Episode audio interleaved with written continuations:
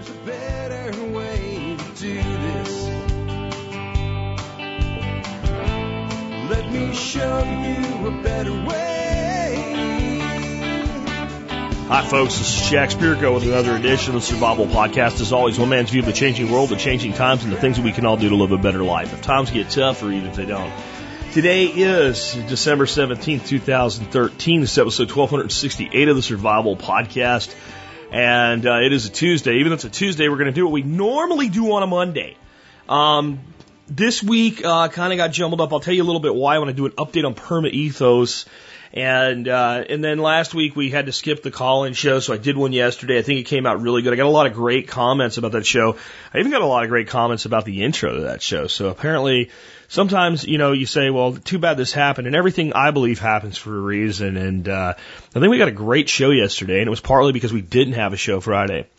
Um, anyway, before I get into your uh, emails, these are pla- this is where you send me these shows like this are usually on Mondays, and this is where you send me email.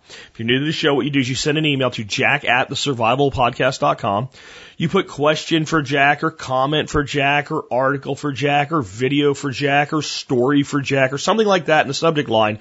The key is two words Uh, are going to be for Jack, and there'll be one word preceding that. If you do that, it goes into a special folder where it gets priority for the queue, and I go through it to screen for a show. I do get hundreds a day now. I mean, you know, in the beginning, I got hundreds a week uh, as we started sort of took off. But at, at this point in, in the history of the show, we are at you know hundreds a day of legitimate emails like this. So I, I don't get them all in the air. There's no way. Um, but uh, I try to get you know a sampling, and when I get the same thing from 20 or 30 people, it pretty much always ends up on the air. So send it in and understand this: just because you don't hear it on the air doesn't mean it wasn't read, heard, or uh, seen as important. I put a lot of stuff out on Facebook and Twitter that never makes it on the air. Uh, that, and almost all of that information is stuff that you guys send me uh, through that formula. Anyway, before I get to your emails, let's go ahead and take care of our sponsor of the day. Number one today, backyardfoodproduction.com. If you want to learn how to turn your backyard into a food production machine, get on over to backyardfoodproduction.com where you will learn how to do just that from the awesome Marjorie Wildcraft. She is just freaking awesome woman who's turned her backyard into exactly that, a food production machine. She's got some acreage somewhere near, kind of sort of near Austin. That's as, specific as she is with her actual location. But, uh, I'll tell you what, you could do this in a backyard on a quarter of an acre easy. Everything that she does, uh, is scalable up or down. Check it out today, backyardfoodproduction.com. There's a bonus CD that comes with her DVD. The bonus CD is probably worth the price of the whole thing put together. Check it out today again. Backyard Food Production. And really it makes sense if you want to, uh, to buy her DVD. Come to our website, click on the banner in the right hand margin, because there's a special deal, not just for MSB members, but for all listeners of TSP. Uh, I don't get any referrals or anything like that. It's just that special link is embedded in our site for you guys so they know you came from us and you get a discount no matter who you are as long as you come from TSP. Uh, if you are a part of our member support brigade, I'll tell you about that more in a second. Uh, you get an even better discount, so make sure you check your benefits section. Next up today, Survival Gear Bags, a website and a company and business that came right out of the survival podcast community. Kelly John Doe was in the fulfillment business. That's what he did for a living. And uh, he looked at what we were doing here and got involved in our forum under the uh, screen name Cart Pusher. And he said, uh, you know what? I bet I can do some group buys for some people. So he put together some group buys and people liked that. He said, maybe I can build a business out of this. Today's Survival Gear Bags is a family run and operated business. Uh, again, born right out of the TSP community. Kelly, his wife, and his kids uh, work hard to make sure all Survival Gear Bags orders are filled promptly and properly. Check them out at survivalgearbags.com. They have a really great assortment of uh, great bags and great gear to put in them. And again, if you are a uh, member of our support brigade, you do get a discount at survivalgearbags.com. Uh, on that note, consider joining the member support brigade. If you do that, you get exclusive content available only to members.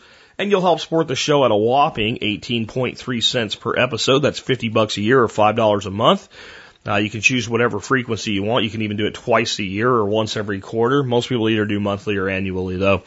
Um, you save some money if you do it annually. And again, if you are military, law enforcement, Peace Corps, active duty, or prior service, uh, or a first responder like an EMT or a paramedic or a firefighter, I do give you a additional discount on that. Just email me, jack at the survivalpodcast.com. In the subject line, put service discount And in one or two sentences, tell me who you are and what you're doing, or who you are and what you did if your prior service, and I'll get back to you with that discount. Uh, the MSB is a great deal, folks. It's not just a way that you donate money to the show or what have you. Uh, there's discounts to over 40 different supporting vendors. Several of the discounts are worth the entire membership price alone. Uh, and there's over $150 worth of ebooks in there for you as well. And I've got a new one coming for you uh, this week. I'll be announcing another discount vendor. So do consider joining. To learn more, go to the survivalpodcast.com and click on members. Uh, you can see different options there for signing up. With that knocked down, I'm ready to get into the main topic of uh, today's show. We usually do a uh, history segment. Um, the only thing I see, and it's probably only interested in me because I like beer and I like to make beer. Uh, but in 1268 in France, the use of hops as an exclusive flavoring agent in the manufacture of beer is first made compulsory. So not only were they using hops by 1268, but in France you were told if you're making beer, you better use hops. Uh, and hops eventually became the go-to ingredient for beer. Uh, I think a lot of people think that hops really are something you need to make beer, and they're just the way we make beer today. Hops are a flavoring agent in beer. They actually contribute bitterness. That's the primary purpose of hops in beer, and they have preservative qualities as well. And uh, beers made with malt either malted uh, wheat or barley, or you could use other grains. The earliest known written record on an actual tablet, not on a cave wall, but an actual record found was a stone tablet found in Mesopotamia that was a recipe for making beer out of spelt. And a little bonus uh, history segment for you. But anyway, um, along the way, some genius figured out how good hops worked in beer, and because there's a bittering quality to hops, they balance the sweetness of the malt. Uh, that's the primary reason they're there. They don't make beer stronger. They don't make it more alcoholic. They're just a flavoring agent. They use acid. There's alpha and beta acids in hops. I'm not going to make this a brewing lesson, but just thought it might be uh, a little bit interesting to at least you homebrewers out there. Um, let's see. Kublai Khan, the uh, the great Khan, uh, the great Mongol Empire is, is is past its high tide line at this point. In Asia, uh, Kublai sends an emissary to the uh, shogun of Japan demanding an acknowledgement of subserviency and payment of tribute. The Japanese refuse, starting a diplomatic back and forth lasting until the Mongols attempt to invade in 1274. So this is uh, 1268. Uh, Kublai sends somebody over to uh, Japan, says, "Hey, acknowledge our sovereign or our uh, our place over you and pay us a tribute, or we'll kick your ass." And he doesn't actually try to make good on the threat to kick their ass uh, for another six years. This is an indication that the Mongol Empire is pretty much done with its advancements. Uh, because had this happened, you know, I don't know, 40 years ago, or 30 years ago, or 20 years ago, or even 10 years ago, they would have said, give us money or we'll kick, actually they would have went and kicked their ass and took the money. Right? It was only 10 years earlier, it would have been, give us money or we'll kick your ass, and they would have immediately tried to kick their ass. But by this point, it's not so easy anymore. And uh, an earthquake in Sicilia kills an estimated 60,000 people. Uh, major disasters like we hear about today, we think are something that are unique to modern times. They they really aren't. Um, I mentioned yesterday about Pope Clement the Ninth uh, receiving uh, Francis Bacon's uh, uh, magnum opus, basically, and uh, uh, dying, and he never really pretty much you know did anything with it. It didn't come out for hundreds and hundreds of years. Well, it turns out, as I kind of guessed yesterday, Pope Clement died, uh, and the following papal election fails to choose a new pope for almost three years. So for three years there was no pope. Today, unless you're Catholic, you'd probably be like, I don't care. Uh, at the time, that was like having a, a real big hole in in government, which to me, I don't care. Like to tell you how old Pope Clement was when he died, because I love busting the myth that everybody died at 30 uh, in the past but uh, there's no date of birth recorded for Pope Clement. So there you go. There's your history segment. Uh, what I want to do now, I want to go over some stuff from yesterday. Number one, I read an article uh, that was it looked like it was by prepper chicks, um, and uh, you know Lori or one of her people over the blogs on her site uh, on twoparagraphs.com. Uh, that basically said phasing out the gun-toting anti-government militiaman in favor of the softer, gentler, female, you know, friendly topics, and I read my response to that. And I, I love Lori, and she's even asked me to come on her show now. She said to make it up for her. I'm not going to make up anything. If you want me to show Lori, I'll just come on. But um, it turns out that, that nobody at Prepper Chicks had anything to do with that post over at twoparagraphs.com. And some editor on twoparagraphs.com was just looking to feature somebody, took their logo and stuck it in there and did the post in a way that very much made it look to me, and I, I still say it looks like a guest post. And I've advised Lori that she need to tell those people that you don't just throw my logo up like that. Um, but it turns out prepper chicks are not at all saying to uh, phase out the militiamen. Very pro militia. So Lori, I apologize for getting that wrong. Uh, but again, I think your beef is with the editorial staff at twoparagraphs.com. And my response to the post remains it's just addressed elsewhere now to the editorial staff at twoparagraphs.com. Uh, next up, I want to talk a little bit about Perma Ethos and what's going on there. I've had some inquiries. Is this thing still happening? Is it going forward? What have you? Well, as it turns out, the answer is yes. Um, Joe is combing through the investor applications right now. I've given him all the potential investors to comb through. Uh, it is our plan that if we make this work, and we really think we can, uh, that Joe will basically be our property manager uh, as we develop the property. We'll have him on a salary to do that because uh, someone's got to do that, and who better than someone that's you know worked with and been trained by me now for six months, and will be here another three or four months before his internship ends. Um, that I know I can trust. And I've had him on a property hunt with a real estate agent here. Uh, there's a piece of property with about 214 or 224 acres, something like that, uh, that Joe's been out and viewed. Uh, I'm actually going to cut out of here about 11:30, 12 o'clock today, and be down there by about two o'clock. That tells you it's not that far away from the Dallas Fort Worth area. I won't tell you exactly where it is, um, but it's a hell of a property.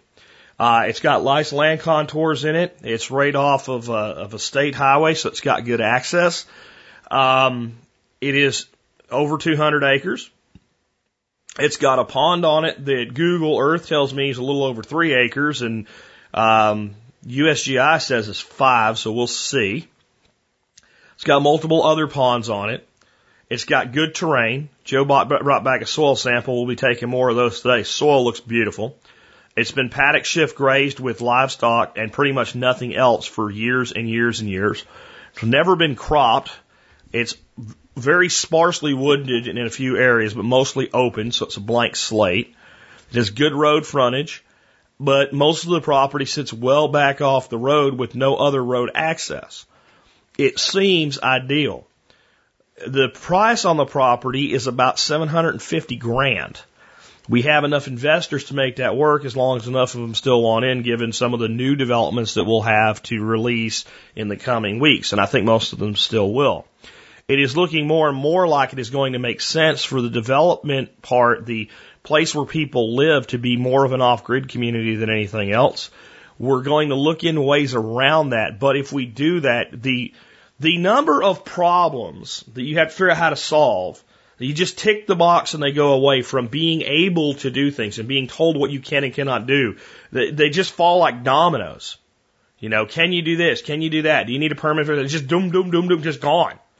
Um, and with the type of soils that are there and the terrain, earth contact housing is very doable. And in a resilient community like this, it would make sense to be as off grid as possible. And there's a lot of things we can do. We are really thinking what we will do is take about five acres of the property out by the road where access is easy. We'll make that the public facing strip of land we will subdivide that five acres and sell it to ourselves in a sub corporation that the primary corporation will own. We will do all real improvements, utilities and things like that on that five acres. So there'll be a laundromat down there. For if people are as people are building things up and all, you need to wash clothes. You go down there. Be a workshop down there. Um, there'll be electricity down there. We'll put an office in. We'll bring internet in. It'll be like an internet cafe till people can figure out a different solution. We want to bring in some heavy backbone and do Wi-Fi for the community, but until there's enough people there to justify the expense of bringing in multiple trunks, it doesn't make sense. So initially, we'll we'll do an internet cafe, um, and we'll work from there. And uh, what we can do then is do all of these improvements on a piece of land that is not owned by the same piece, the, the, the not the other piece of land. This will allow us to retain the agricultural exemptions and not end up with our property taxes elevated. We're going to have a property tax attorney evaluate that strategy, but it seems like a good one. Um, and if you think about it, one of the smartest things we could do in Texas is build earth contact housing uh, from a standpoint of energy uses, but also from a standpoint of safety. This is one of the tornado meccas. This really is. And we can insure the buildings and things like that and we can put in some additional shelters and things like that. The the funding works, the money works, the numbers work. We know it does. Um, but it would be best if all the people that live there or had stuff stored there had it stored in such a way that if we were hit by a tornado, we might lose some trees, but we don't lose any lives. Um, the more I think about it, the more this makes sense to have things, and we can bring in some power. And we've considered things like putting in a water tower.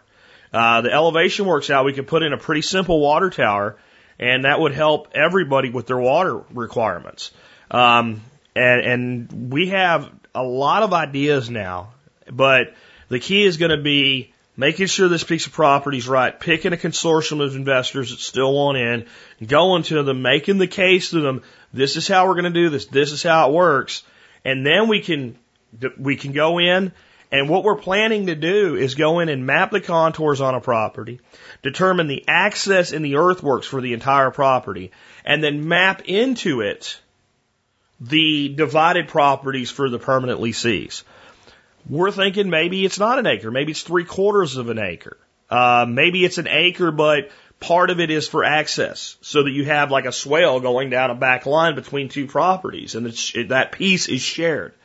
Uh, the reason we would do that is you're doing this to be part of a community. You're not doing this to be by yourself in the middle of an island. Um, and if we do that, sort of a, we have a commercial front end, public facing. We have a community dedicated area, but then we do a distributed community property model for access throughout the property.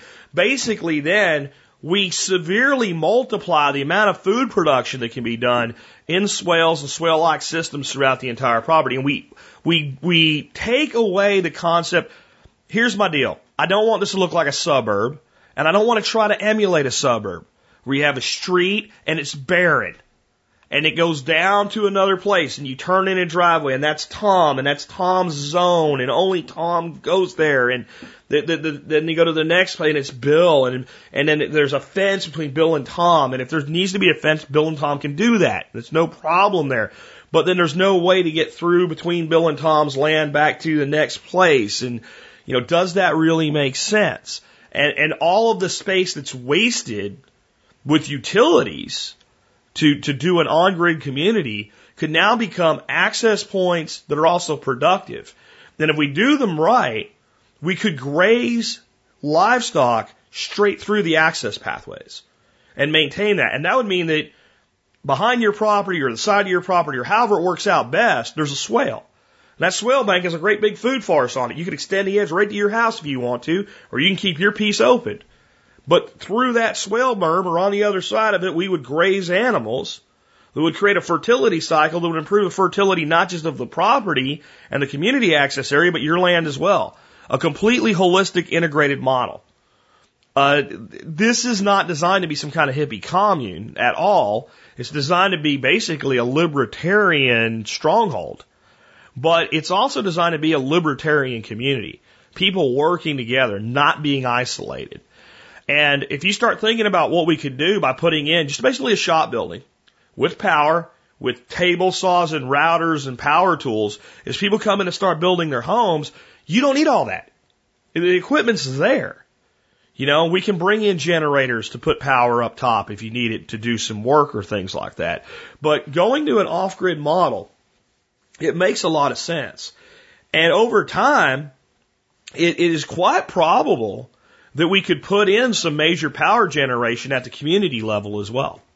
Uh, you know, from, from a standpoint of solar and or wind. There's a lot we can do here. And the thing is, if we are set up in a situation where it's like, okay, we're going to do this off grid, the solutions are there and you'll use them. But if we set this thing up to be on grid, you'll end up with a community that's nothing but a subdivision in a field. And we're trying to do something here where if everything goes wrong, we still rock on and thrive. And that means being dependent upon others for what we're doing is probably not the greatest idea. And there's a lot we can do to mitigate. I know that people think, well, that's going to be so, what about water? We can deal with the water. What about temperature? You do an earth contact structure, it's not an issue, right? And well, I don't know how to do that. We're going to have over a, if we do this property, we'll have over a hundred members, a hundred families on this property. Over a hundred, maybe more like 130, 140 uh, half of which will probably be people that live there significantly, significant periods of times a year. Learning from each other and building this. This is, I, I want you to think about it this way. Don't think about it like I'm going to build a house in Village Homes in Davis, California. That place is very cool. I love what they did all the way back in the 70s, but in the end, it's a suburb. Think about it like founding a new society going into the wilderness and carving out something in a way that's never been done before. It, it doesn't come without some level of sacrifice. It really doesn't. But nothing really worth having ever does. Uh, next, I want to talk a little bit about my comments on military service yesterday. Um, one person didn't like them and told me that it was preposterous that I don't, he doesn't, I don't know how much you've talked to your battle buddies when you were in, or maybe times have changed, but I've never met a young man in the military that's told me that he joined because he was trying to find himself or didn't know what to do or whatever. Um, and, and my response to that is, you know, of course they don't. But as I was writing some responses, uh, to this gentleman named Rusty, um, I realized that even I am still discovering some of the truth about my time in service and why I joined. Um, and I asked him what percentage, because he said going to college is a big reason people give. And my, my, my question was, well, what percentage of, of U.S. military personnel go into the military, qualify for college benefits after they get out, and never use a single thin dime of it, none of it? And the number's 65% never use any of it. And the number of military that actually achieve a, a four-year degree using that money to help fund it, not pay for the whole thing, but just as like maybe they went to school, they had 20 grand from the army, uh, their degree was 40 grand, they took loans, they worked whatever it was, but they used that money and they eventually got a four-year degree. It's 15%. And, and I'll go back into my comment from this, uh, and, and I just want to read this to you guys. What this means, it doesn't mean as many imply the military screws vets out of their money. It implies that most people who, quote, went to college, went for college money, end quote, most certainly didn't. They may have said so. I said so back then, but I never got one dime of my money because I never applied to a single college. And man, I was never going to. Most in the military end up there because it just seems like a better choice than the other options they currently have. The recruiters do a good job of selling you on it. Often that includes giving you a reason, a reason you can go back to your family and friends and give them. The programming begins at that point. I am doing this for blank. Doesn't matter if it's kin and country, earn money for college, or to see the world, or to find adventure. The real answer, most often, because I am not sure what else to do right now. And I want you to point, every time I say most often, I've got it all capitalized. I'm not saying everybody does. I'm saying most people, this is why they join. Military recruiters are some of the best trained salespeople in the world. I was advised many times by people in the private sector to hire any former recruiter I could find into any sales position. If you can sell a 17 year old on giving up his freedom, signing a multi year contract, and doing it for what ends up being less than minimum wage per hour actually worked, well, you can sell shit to a pig, brother. According to the Department of Veteran Affairs, the average enlistment age is 17 to 22. Most 22 year olds today are still living at home and have the typical emotional maturity of a 17 year old from two decades ago. The Army has had to change their training and physical fitness just to accommodate many of these new recruits. Even in my day, this was starting to show. I was from the mountains. Packing a pack was nothing to me. Shooting was simple. All of it was really mostly easy. Sure, you got pushed in a few places, but nothing I was asked to do was harder than when I drug, uh, drug a buck seven miles out when I was 15 years old. Those around me, some were faster, some were stronger, But in the end, most were pretty weak on entry. They didn't, and what I mean by that is they didn't have the stamina. There were people that could run faster than me. There were people that could do more push-ups or lift more weight or had bigger muscles, but the stamina was lacking.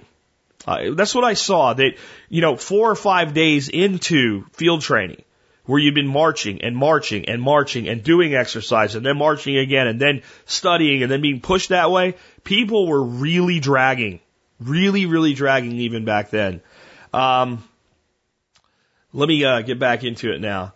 That did change. Military training works. They do get you in good shape in basic, and most certainly that continues in AIT or whatever your branch of service calls your school. And what I mean by that, folks, is when you go, like, people think you go to basic training and then, you know, you, you do all your physical fitness and all, and then when you go to school, like, it's just school there's a lot of uh, physical fitness training. At least there was. In fact, I would say that a lot of the PT was more difficult in my school than it was in my basic. Now, you weren't road marching with a ruck and you weren't doing a lot of the field training except for a very short period of time. So the total physical output may have been less in AIT or school, but the morning physical fitness I think was definitely taken up a notch when we went into AIT. And I think a lot of people didn't realize that. And when you come out of those, you know, basic and, and, and school, uh, you're in pretty good shape. They do get you physically into shape. Something else happens too, though, back into the article, or right, I did. Brainwashing. You are taught you are better than those who don't serve, that you are special and should be honored for it.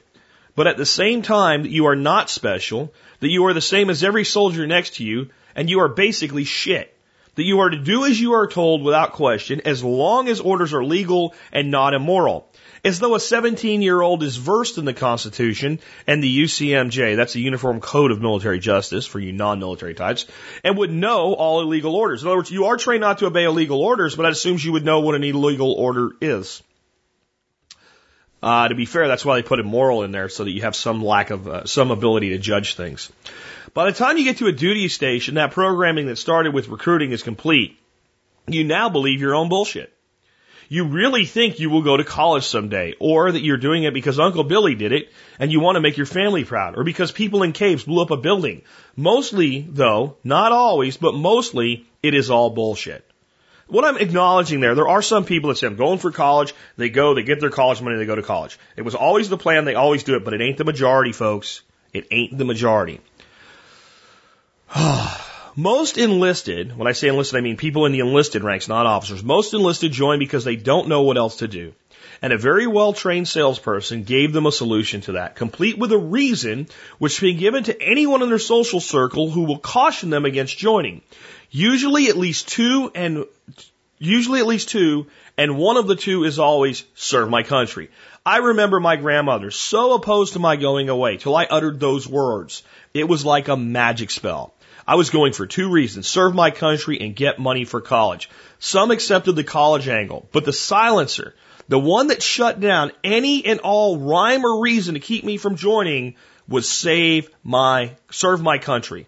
At 19, in the middle of my service, while in the mountains of Honduras, building roads in the middle of nowhere, you could have hooked me up to a polygraph and asked, why did you join the army? I'd have said, to earn money for college and serve my nation. And I would have passed because I would have believed it. At 42, I know that was bullshit. I joined because I lived in a small coal town. I hated school. I was bored there. There was no future in that town. The people around me were mostly unmotivated and not ever going to achieve a thing, and most still have not. I knew I would, I knew I had to leave. I had no money, nowhere to go, no real skill set. At least I didn't know that I had a skill set. I had a lot of skills. I didn't know that I did. I didn't know they were valuable. And no idea where to go or what to do. Then a nice guy got my ASVAB scores. That's the Armed Services Vocational Aptitude Battery Assessment Test. All right. Um, so I took a test in school to get out of class for a day. Uh, and I did very, very well on it. I scored in the top two percentile overall. And uh, so this nice guy, uh, by the way, he was a nice guy. His name was Ricky. Uh, it's uh, one of the last times I ever called a staff sergeant by his first name uh, for a very long time. Uh, but Ricky was a staff sergeant and uh, infantry guy and a very good recruiter. And he was a good guy. And I don't feel this guy ever misled me. But, but it is true how the formula works. Um, so a nice guy got my ASVAB score and told me I could do anything I want, any job that was available I qualified for, that I could be guaranteed a trip outside of the U.S. to serve abroad, and that I could jump out of airplanes.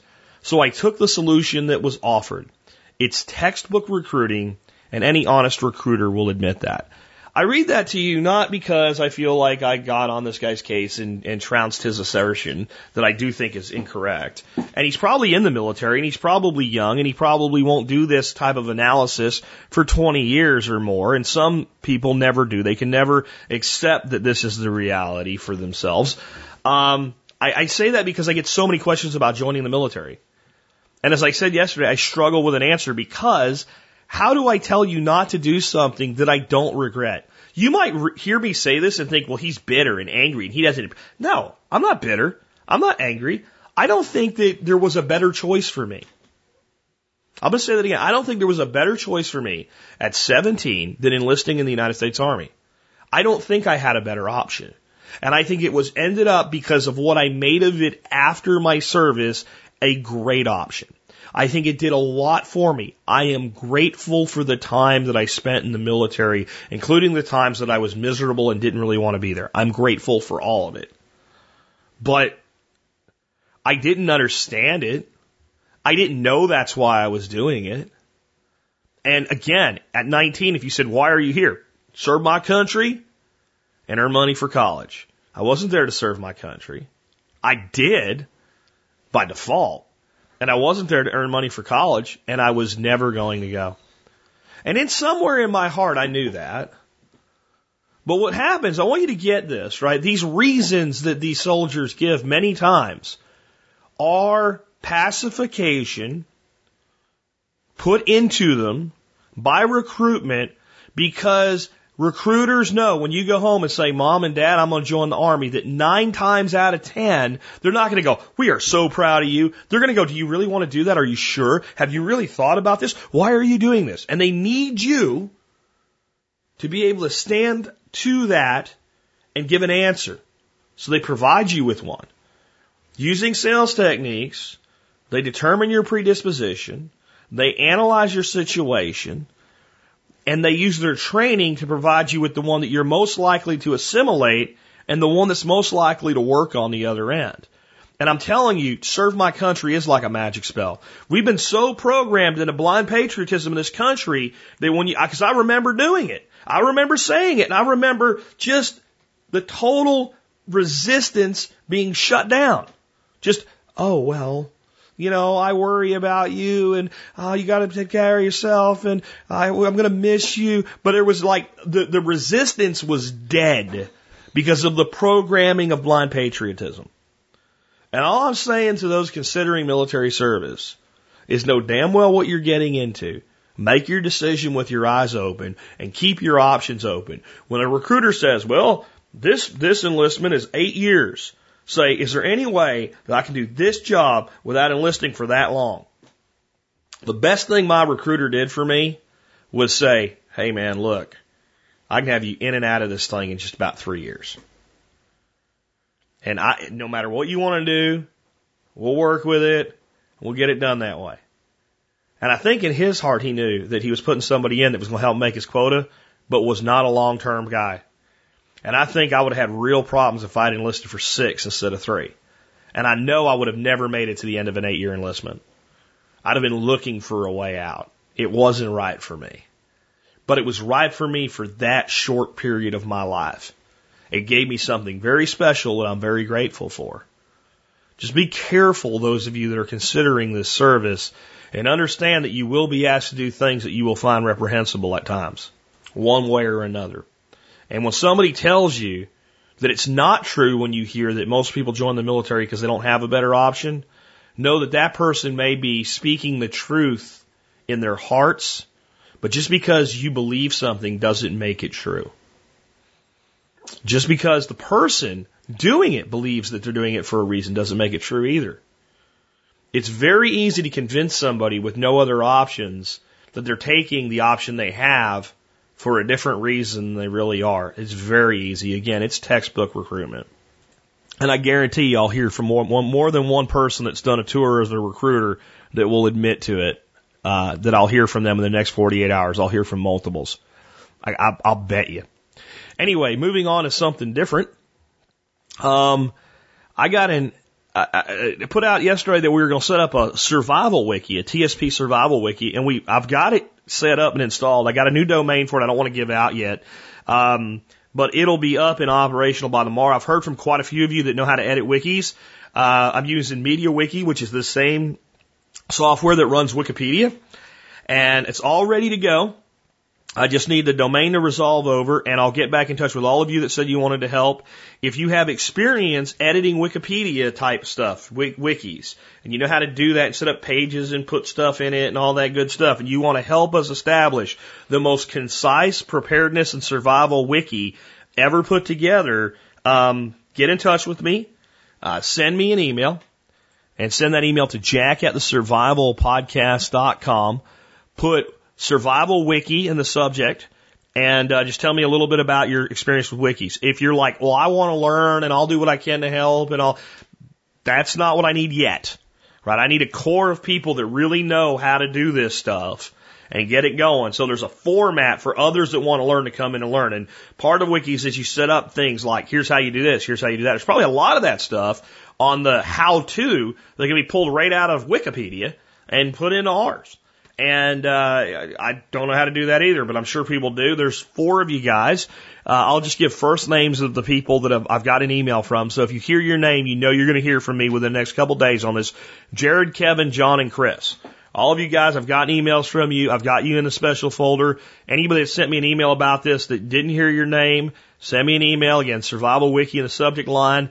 Um, and uh, I, I'd like some help with this. And my belief is, and I heard from one person and, uh, he said that they built one over at Zombie Squad. It was never pushed. It was never really, we're going to push this. We're going to make this well known. This isn't like a lot of projects I've come up with that take 57 developers trying to figure out how to make a software program do it. This is off the shelf software installed, done. Anybody that knows how to edit a wiki can start editing it. Um, kind of like setting up a forum. Uh, and what we'll do is we'll incentivize people to link to terms out of their blogs. I will set up my blog to automatically link to hundreds and hundreds of terms in this thing. We'll figure out some way to integrate it with our forum so when people see a term, it links there. That's how, that's stage two of help. Once we get the core done, um, you guys that have blogs and things like that, every time you have something that you know your reader may not understand, link to it in the survival wiki. And if it's not there, consider writing a little blurb on it. It doesn't have to be a massive page, just a definition. A lot of times with wikis, once somebody gets a little piece in there, a little stub in there, it grows into a tree. Anyway, so the survival wiki's coming. Um, next, I wanted to t- uh, answer uh, a qu- question by Karim. Uh, he says, "Is there any sense to buying cheap urban real estate flattening the homes to the ground and converting it into an urban food forest. Does this sound feasible or am I just trying to convince myself to bet on a long shot? Here is where those questions are coming from. A few years back, you had the urban permaculture guys on that were converting inner cities into thriving neighborhoods. Seems like a great idea. Over the past few years, I've seen real estate in the Detroit area get into the realm of the ridiculous. And no, I do not mean that as a mere comment. Go to realtor.com, search for homes for sale in Detroit for under a thousand dollars. As the time I'm writing this, there are 63 homes under $5,000. Uh, under 5K. There are hundreds. I'm not sure how that matches. Oh, there's 63 houses under a thousand, and under 5K, there's hundreds of homes under $5,000.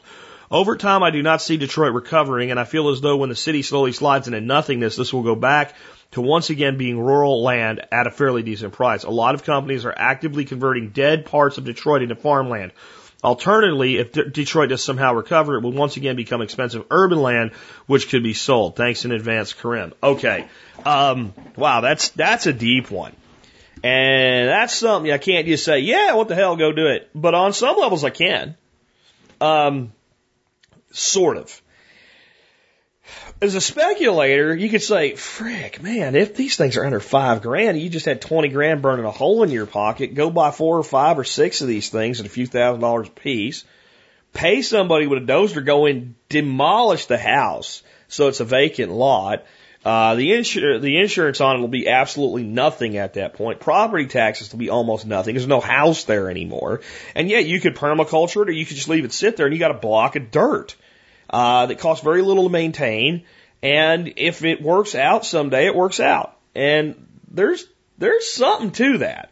And the city of Detroit is sitting in an area of very fertile, fertile land. It's not a bad place to grow. It is a good place for farming in, you know, kind of a, a cool temperate climate. And it has a lot going for it on that standpoint. So on some levels, that would be relatively low risk. There's some value to the land, period. But the, the side of that is you're also liable for like people building a drug house there or somebody goes and gets hurt there on purpose just so they can sue you. So it's not totally without risk if you were going to do what the see, and here's the thing, you don't sound like you want to do what the urban farm guys did. The urban farm guys like said, here's what we're going to do. We're going to target a neighborhood, and inside that neighborhood, we're going to target like a block that's that's that's almost completely vacant, and we're going to start bringing people in. And they brought in, I think, like a dozen households of people that were there for the same reason. They did perma ethos urban they just came in and did it. And a lot of them, what they did is they bought two houses, demolished one, used what they could from one to help rehab the other, took down the fence between the two houses they bought and made a big yard out of it. And you can do it, but I mean, they have really improved that neighborhood, but it didn't go without risk. Uh, those guys have been in the middle of crossfires of shootings. Um, there is no doubt that in those neighborhoods, uh, the, the neighborhood they're in, that if the shit hits the fan, they've got a problem, a big problem. Um, so that's not without risk either. But someone's got to do it. I mean, that's the way I look at it. Someone's got to do something with these with these these places. I have forecasted long before I had urban farming guys on the death of the suburbs throughout much of the country. Not all suburbs, but the death of many suburbs that suburbs would in, in many places just drop and blow away and would revert more to more rural land, especially further out in the belt around the, the, the cities. And I think people thought I was crazy, but it's exactly what's happening in Detroit right now. I mean, you have people going in, buying houses, bulldozing them, removing them, and putting in urban farms. Is that a bad idea? No. Is it right for you? Karim, I don't know. Do you want to be an urban farmer? I can't think of a better place economically to do that right now than on some of these lots in Detroit. Now you do have to understand something that the, the cheaper the property is, the bigger the reason is that it's cheap. And you really have to look. Um, I ran a search and found over 500 properties with at least three bedrooms and one bath houses on them between $1,000 and $5,000. 559 properties to be exact. But as I started looking at them, some of them must be under some kind of city, um, thing. Like, uh, where you buy it, but to get it for that price, you can't just do whatever you want to with it. Some of them say that the buyer must become the owner occupant to buy the, the property which makes no sense to me if they're selling it for five grand and I walk up and say, here's five thousand dollars, it should be mine and mine to do with as I please. But Detroit is the place where government's gone berserk and it's the result of it. So, but there's plenty of them that aren't that way. So can you do this? Yes. Do you want to do this? I don't know. Does it make sense? I'm not sure, but I know that none of these places are generally places I'd want to live. But some people do. I mean, it's not like it, it, it's not like I'm the only, you know, like, like my, what I want is what everybody else wants. I, I couldn't do it. I mean, I'm looking right now on a satellite image of one of these neighborhoods. And man, I, with one of these houses, and unless you bought two or three of them that were adjacent to each other, I don't see it working out very well. Now I see some houses that have bigger pieces of land. Um, but I, I'd be I'd be really careful of this, Karim. I, I I don't think this is right for everybody, but only you can determine if it's right for you. And if you were gonna make it work, Uh, this is a place where location, location, location really, really matters. And if I sound a little tepid right now, it's because I am right now looking at Google image of the greater Detroit area and the way these houses are packed into these suburbs. And I've always said that they build houses too close together here in our suburbs in Texas.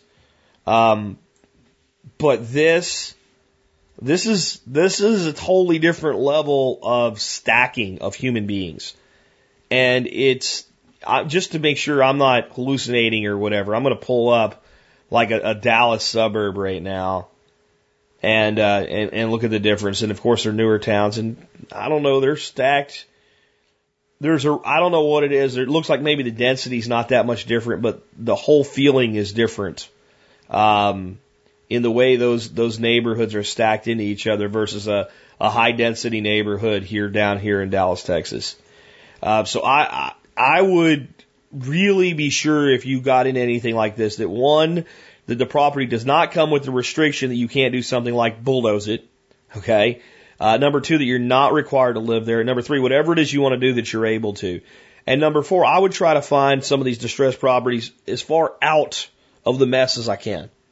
Uh, and there's probably some of them out there. I think this is something you don't just, uh, you don't just do. You do some really long soul searching on. Um, but just understand that what you're proposing is not what the urban farming guys are doing. Uh, it's two totally different approaches there. Here's an interesting question. What are your thoughts on paying the power company, APS in Arizona, for electricity you harness with equipment you purchased and installed? If APS passes this recommendation through Arizona Corporate Commission, what is the likelihood of other states going this route? There's a LinkedIn article I'll give you in the show notes. First of all, uh, to show that I should, by the logic of the folks pushing this, love the idea of having people with solar panels subsidize my electric bill. I'd like to state that I have no solar panels. I'm currently renting, but alternative power is on my list uh, when I buy my own place.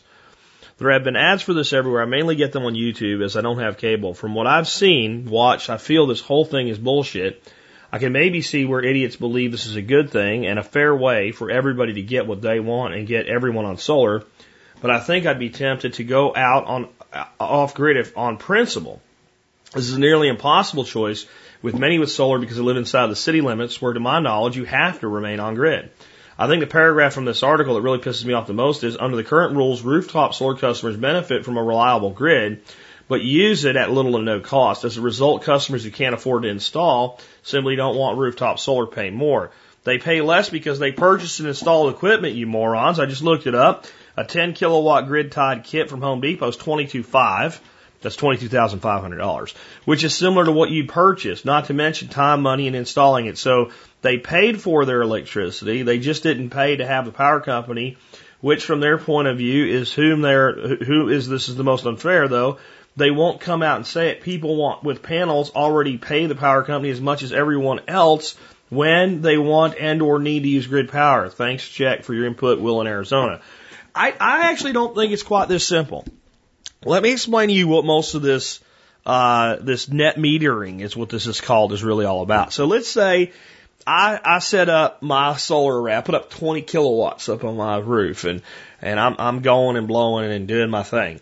Now, even with that, if I'm going to live like most people using solar do in these cities, the way I always have, solar's only going to provide for some of my needs. But at times, at times, um, I will produce more than I need. At other times, I will need more than I produce. And in the end, I'll get a bill from the electric company.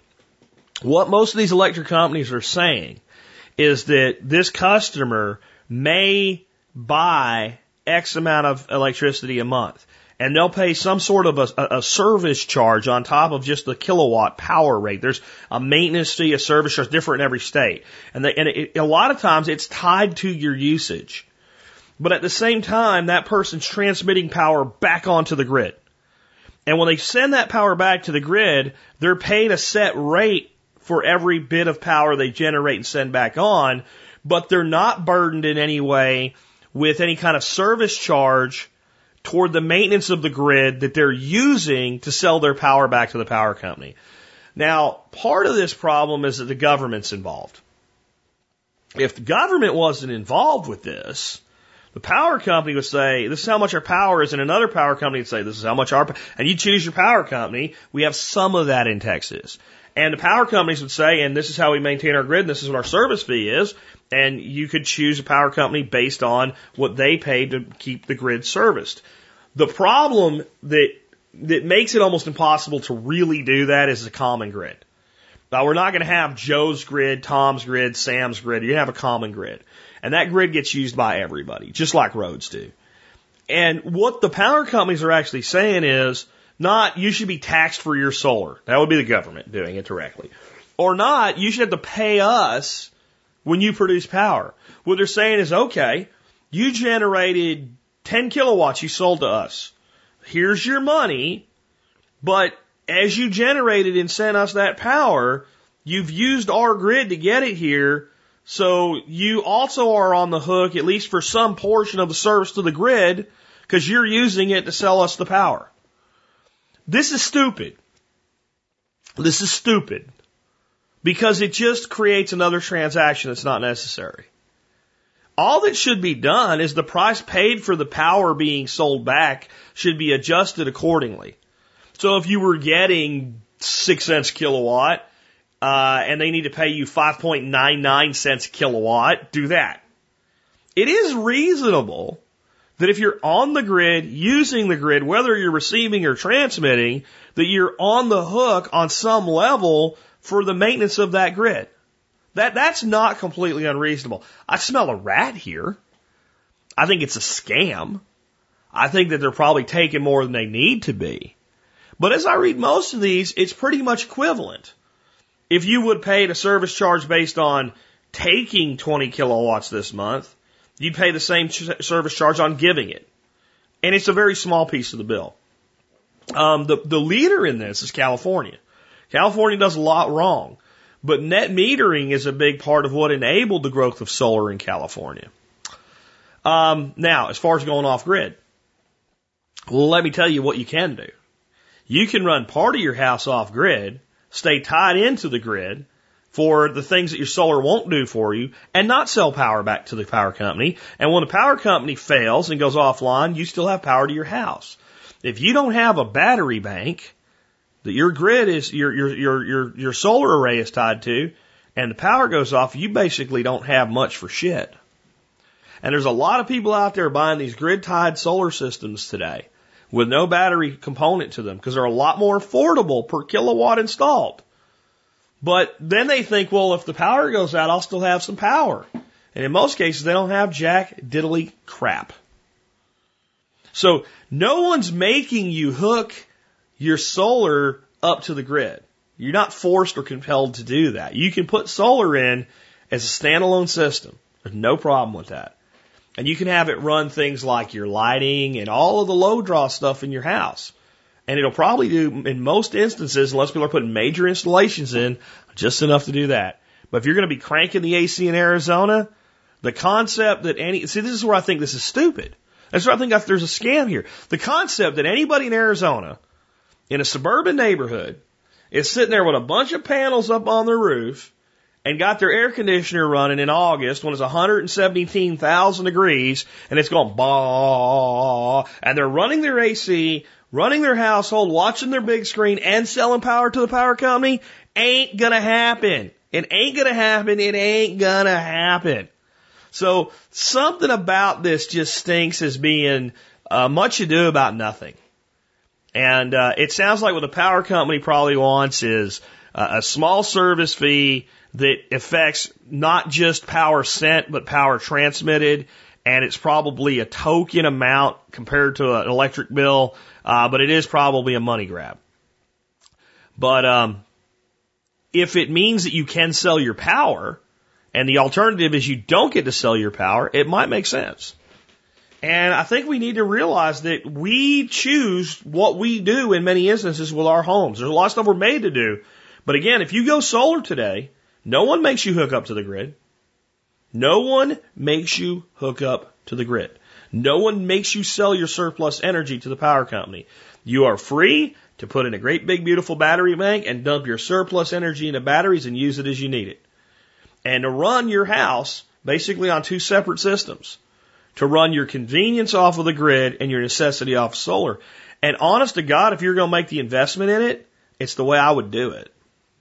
It's the way I would do it. Because otherwise, you don't have any real redundancy. And it's part of why Steve hates solar. Steve Harris hates solar so much because so many people buy into this, get these grid tied systems, and then realize when the first time the power goes out, hey, I don't have any power. What's up? Of course you don't have any power. You're producing 10% of the power that you use. You're tied to the grid and you have no reserves. Oh, and your power generation shut down so you don't kill a lineman right now. Yeah. So I don't think it's as big a deal as uh, as William you, you seem to think it is, but I I do think that there's uh, there is just a little bit of a money grab in there. Anyway, that about wraps it up for today. I want to say just a few things in closing here. Um, when we we do these shows like today, a lot of times more so than today, we get into a lot of news stories about what's going on. And if you've noticed lately, I haven't been covering as many news stories about well, the government being stupid and the government oppressing people and all. I'm getting to a point where I think that people need to start realizing, of course they are, and start doing something about it and doing it mostly in your own personal lives. I can only do so much to fight a school board half a state or, or 10 states away from me when they do something stupid like throw a kid out of school for something dumb that should have never happened. But at some point, aren't the parents of that child responsible what's happening in their school? I mean, seriously. We just had something happen pretty close to home, uh, about 40, 50 miles from here uh, in Plano, Texas, Plano, Texas school decided that they would no longer call a Christmas party a Christmas party. They're going to call it a winter party. Fine, whatever. I don't care. I'm not worried about this, you know, supposed war on Christmas or whatever. Say Merry Christmas to whoever you want. If somebody says Happy Holidays or Happy Hanukkah or Happy Kwanzaa to you, say thank you. Right? If it's okay for you to tell me Merry Christmas, it's okay for somebody else to tell you Happy freaking Hanukkah. And I, I think we need to get away from it. But it's school and religion, whatever, fine. This is how stupid this got, though. The children were barred from wearing the colors red and green, red and green during their winter party. And initially, you know, the Jack Spirko hackles go up and let's bombard these sons of bitches. What the hell is wrong with you? Now, you know what I thought? Every one of you freaking parents that got that memo and didn't do shit about it is getting the exact damn school district you deserve to have. And your children are getting the exact shitty education that they should be getting based on what you've done to ensure that they get what they, that they should be getting. They're being indoctrinated exactly like you're allowing. Because I'll tell you what, if that would have happened when my son was in school, I would have been on the phone to every parent in his class. And then I would have got a hold of the phone records and I would have got every parent in the same grade. And if I would have had time before the next day, I would have went one grade below and one grade above and I would have been standing at the front door of this school with about 300 parents that morning going, you know what, we're not going to do this. We're not, and by the way, we'd have all been re- re- dressed in red and green. And I would have had every single member of the PTA gone the next election cycle. And every single member of the school board gone the next election cycle. I would have made it my personal vendetta to make it happen for this stupidity and ignorance. And you know what the parents are doing in that school? Not a damn thing about it. Oh, it's too bad because I remember. No, it's not too bad. It's too bad that you suck. It's too bad that you suck and you don't give a shit enough to do anything about it. You know what? How about this? You guys, I would have said, you know what? We're going to do this. And if they said, no, we're not, I would have said, fine. And I would have had every parent just keep their kid home from school that day. If you think this is bullshit, just don't, we'll do our own party. You just send your kid to school with a note the next day that said you had a family activity planned and you pulled them out of school for a day. And if the school doesn't like that, they can suck ass. And I would have went somewhere and I would rented a nice little place, like a skate rink or something like that. I would have thrown my own freaking Christmas party. I would have put Merry Christmas, Happy Hanukkah, Happy Yuletide, Merry freaking New Year and everything else up. Played Christmas music and disco music at the same freaking time if that's what the kids wanted. Had them eat pie and cake and candy and candy canes and exchange gifts and wear all the damn red and green they want a ha ha happy new year to boot with it. and sent them back to school the next day and said, now, do we understand each other? Because if we don't, we can continue down this path. But is that my responsibility? Sitting over in, in Haslet, Texas for parents in Plano, Texas? Or is it the responsibility of the dadgone parents in that school system? There's only so much we can do. There's a point at which the communities around these people that are having these things done to them are just as responsible as the government. And to get active, you should get active in your backyard. Pay attention to what's going on in schools where you're at, especially if you got kids there. If you have friends that have kids that are in school, talk to them about what's going on. And when they say, well, they said they can't do this anymore, did you, did you do anything about that? That's where your voice has power. That's where your voice has power. I was on Huffington Post today just to see, with all this shit going on with Edward Snowden linking these things, what's on Huffington Post about Obama? And very little. There's some positive stuff about Snowden, still some positive stuff about Obama because they love Obama. Because they believe in the left right paradigm of nonsense. And I'm reading through this one article about, uh, you know, basically the administration still wants Snowden's head. And this one guy posts a comment and says, Obama is a good man to run the country, but he's on the wrong side of this issue. I'm like, how can a person even think that way?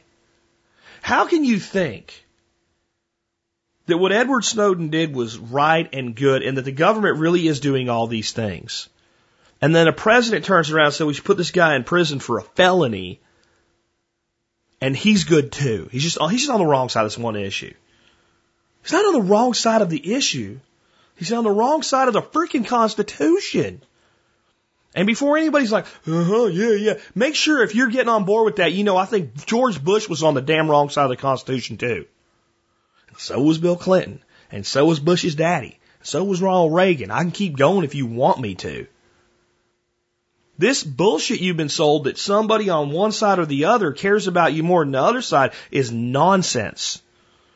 Most of what is being done by Barack Obama today was put in place to be done by George Bush Jr.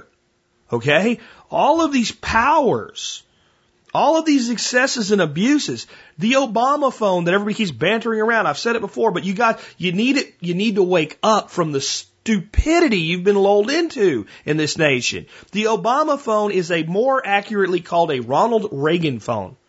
The program used to give out free cell phones today started as free landline phones in the 1980s and was implemented by Ronald freaking Reagan. It is not an Obama phone. It is a government phone. It is not Obamacare. It is government care. Okay? And as long as we're identifying this by the ass clown that happened to be in charge when it got put in, we're not getting it. Your government is run amok. There's one constant in government. There's one constant in government I want you to understand. There's only one. And that is that all government, given power, will use that power to grow and give itself more power. And as a government go, grows, it will become more corrupt. That's it. There is no other constant in government.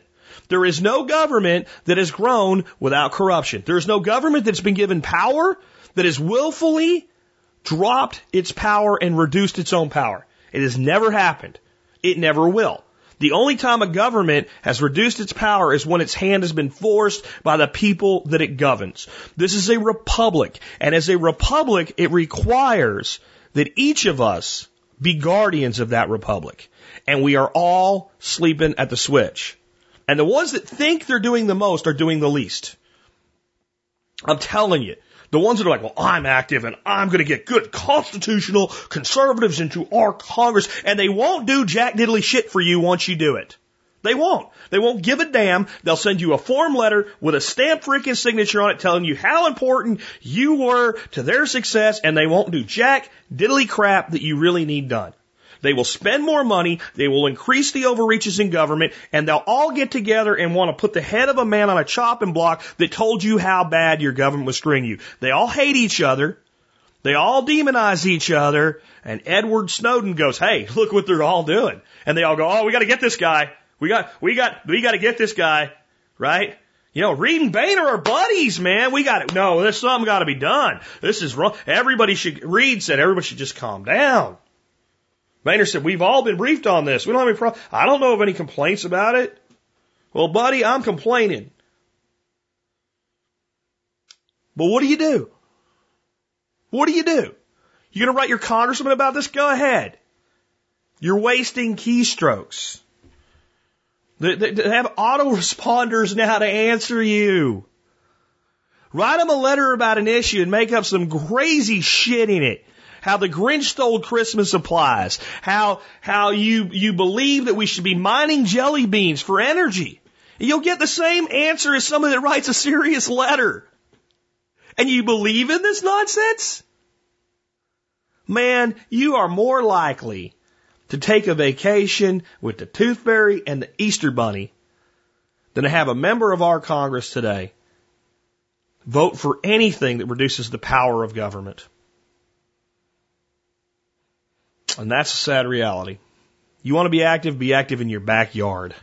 Everything from gardens to the school district to your town council, your county. And start taking it apart down there. Because there ain't a damn thing right now you can do with it up top.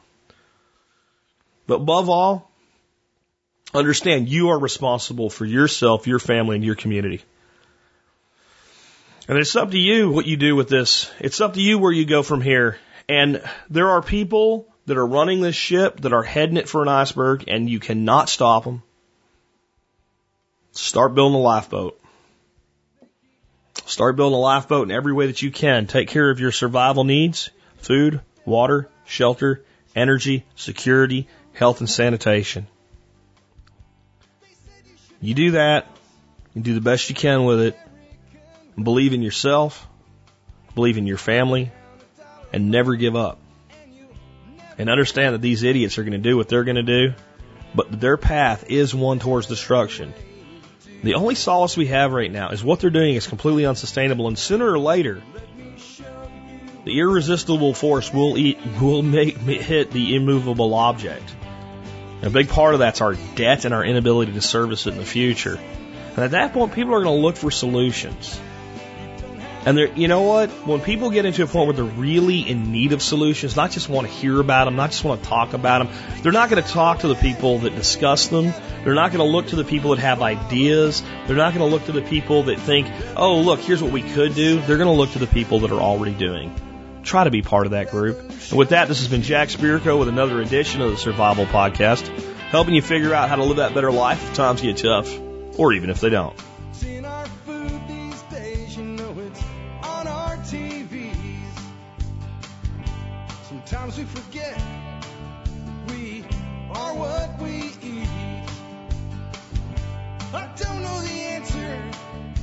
Like there's nothing I can do. It's the price we pay, I guess, when we follow all the rules. There's a better way to do this. Let me show you a better way.